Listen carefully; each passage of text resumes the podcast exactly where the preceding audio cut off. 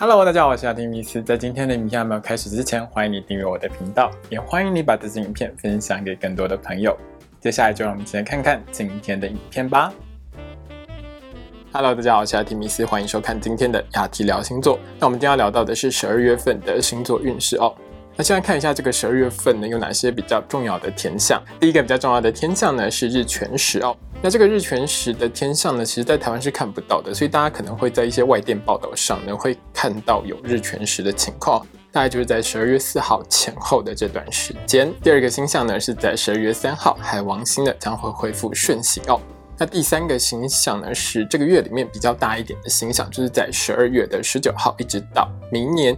一月的二十九号呢，会有金星逆行的一个状况哦。那这次的金星逆行呢，是发生在摩羯座。从占星术的角度上来说呢，有可能了哦，在这段时间呢，会发生一些，比如说比较大型的金融机构，或者是比较大型的一些国家呢。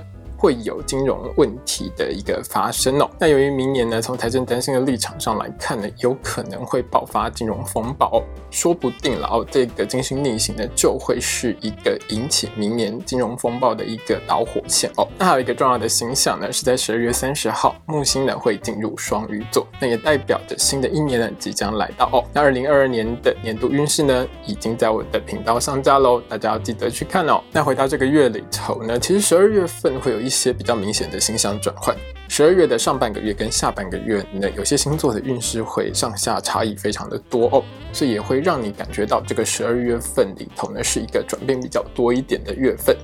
最后呢，我要跟大家说一下就是呢，我的 podcast 已经上线了哦。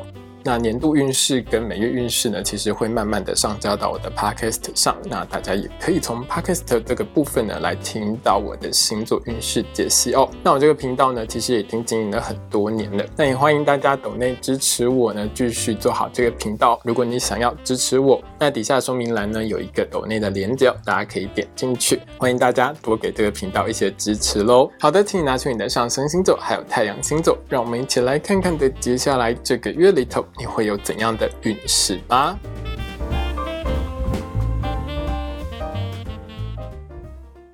今天我们看到的是上升太阳在天秤座的朋友们的十二月的星座运势。首先，我们看到的是职场还有工作运的部分。在这个月里头呢，十二月一号到十二月十二号的这段时间呢，是天秤座的朋友们工作运相当良好的时间哦。那这段时间里面呢，天秤座的你能够展现出自己良好的实力，在职场工作上会有很好的一个工作表现。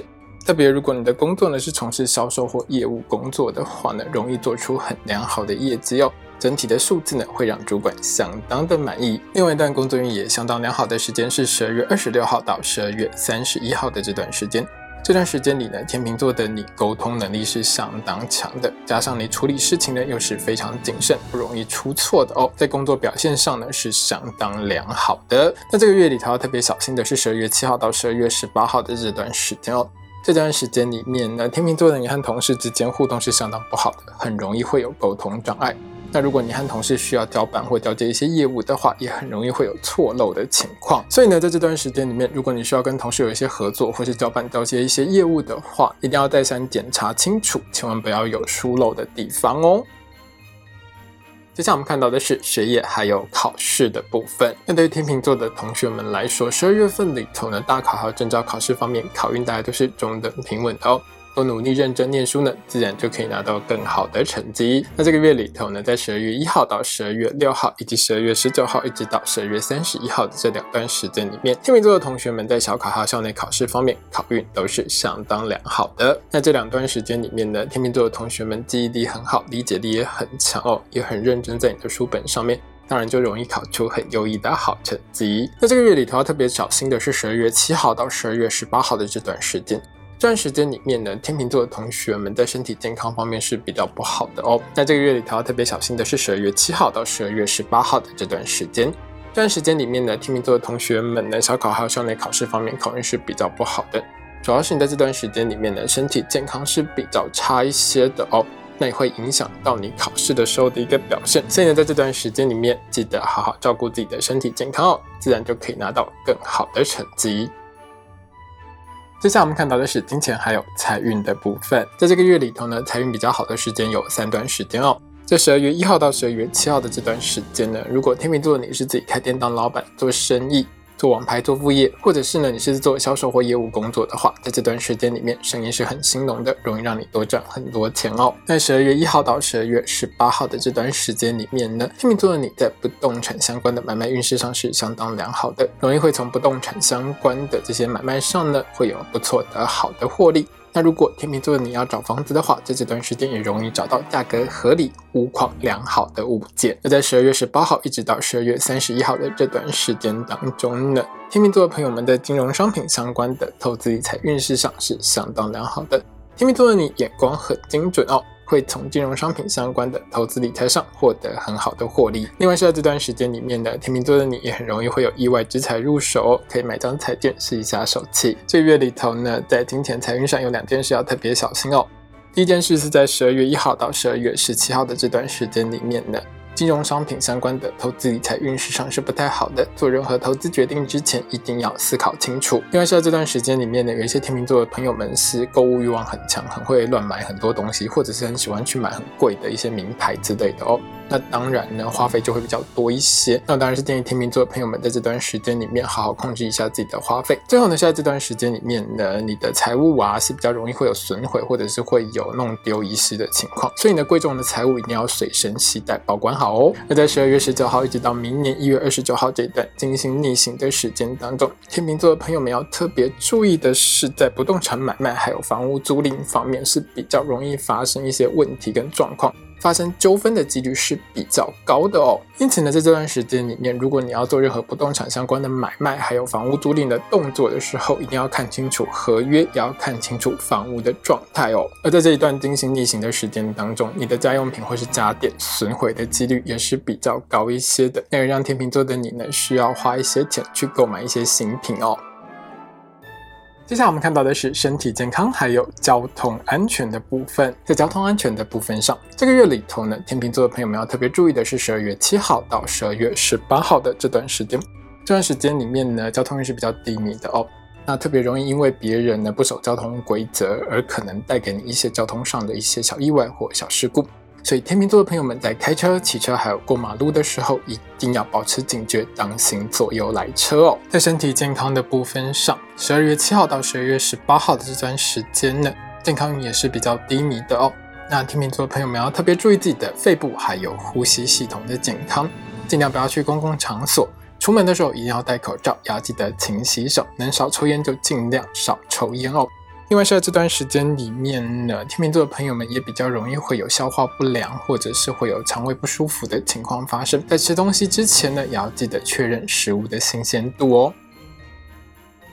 接下来我们看到的是桃花运的部分。对于天秤座的朋友们来说，这个月里头桃花运其实还蛮不错的哦。在十二月一号到十二月七号，以及十二月十四号到十二月三十一号的这两段时间。都还蛮容易遇到好桃花、好对象的哦。那这两段时间里面出现的好对象，多半都是和天秤座的你很有话聊，而且跟你的兴趣是相当相近的哦。那天秤座的你在这两段时间当中，如果发现喜欢的对象，记得要大胆一点，主动追求哦，很容易会有良好的感情发展。如果天秤座你是正在追求某个特定对象的话，记得不要太害羞哦。要主动和对方找一些话题多聊聊，会让你喜欢的这个人对你留下非常良好的印象，也会更喜欢你哦。那这个月里头，天秤座的朋友们要比较小心的是十二月一号到十二月十七号的这段时间。那这段时间里面呢，烂桃花也是会出现在你身边的哦。那主要的类型呢，都是想从你身上骗钱的类型比较多一些。天秤座的朋友们要记得，如果你认识某个新对象之后呢，这个对象就不断的希望你送东西给他，或者是叫你直接给他钱的话。这种对象都有可能是我们讲到的烂桃花哦，还是跟这种对象保持安全距离会比较好一点。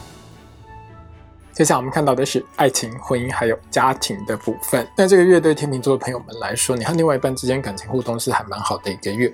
可是和长辈啊，还有和小孩之间的互动就真的不太好哦。在十二月一号到十二月七号，以及十二月十四号一直到十二月二十七号的这两段时间当中。天秤座的你和另外一半之间沟通是相当良好的，那多安排一些约会啊，一起吃吃饭、聊聊天，了解一下彼此的想法，会更增加你和另外一半之间的感情哦。那这段时间呢，也蛮适合道歉或解释误会的。如果天秤座你做了什么对不起对方的事情的话，在这段时间记得赶快道歉哦。另外就是在十二月二十七号一直到十二月三十一号的这段时间当中，天秤座的你呢和另外一半之间在性生活方面是相当美满的，床上运动的品质是很棒的哦。那这段时间里面可以多做一点，多和另外一半一起研究一些新的情趣。都会让你们之间的感情变得更好。那如同我们一开始说到过的，这个月的问题多半都是发生在和长辈还有和小孩的身上哦。在十二月一号到十二月十七号的这段时间呢，你和子女和你的小朋友沟通是比较不好的哦。小朋友很喜欢顶嘴，让你呢会有气噗噗的一个感觉。这位建议天秤座的朋友，在这段时间当中教养小朋友的这件事情呢，就麻烦你的另外一半来做啦哦。天秤座的你呢，只要好好照顾你的另外一半，让你的另外一半呢多一点时间呢去照顾小朋友，这样子呢，你的家庭呢就会更加的和乐哦。那在十二月十九号一直到明年的一月二十九号的这段时间，因为金星逆行的影响呢，天秤座的你和长辈之间非常容易因为金钱相关的事情会有大吵的情况。谈到钱呢，不只是伤感情哦，甚至是会有撕破脸的情况。所以我会建议天秤座的朋友们，在这段金星逆行的时间当中，尽量不要和长辈聊到跟金钱相关的事，就比较不会发生争吵的情况哦。今天影片呢就到这边结束喽。如果你喜欢这支影片的话，欢迎你订阅我的频道，也要记得开小铃铛哦。也欢迎你把这支影片呢分享给喜欢星座的朋友们。如果要和我聊聊的话呢，也欢迎你在底下留言哦。我是阿提尼斯，我们下次见，拜拜。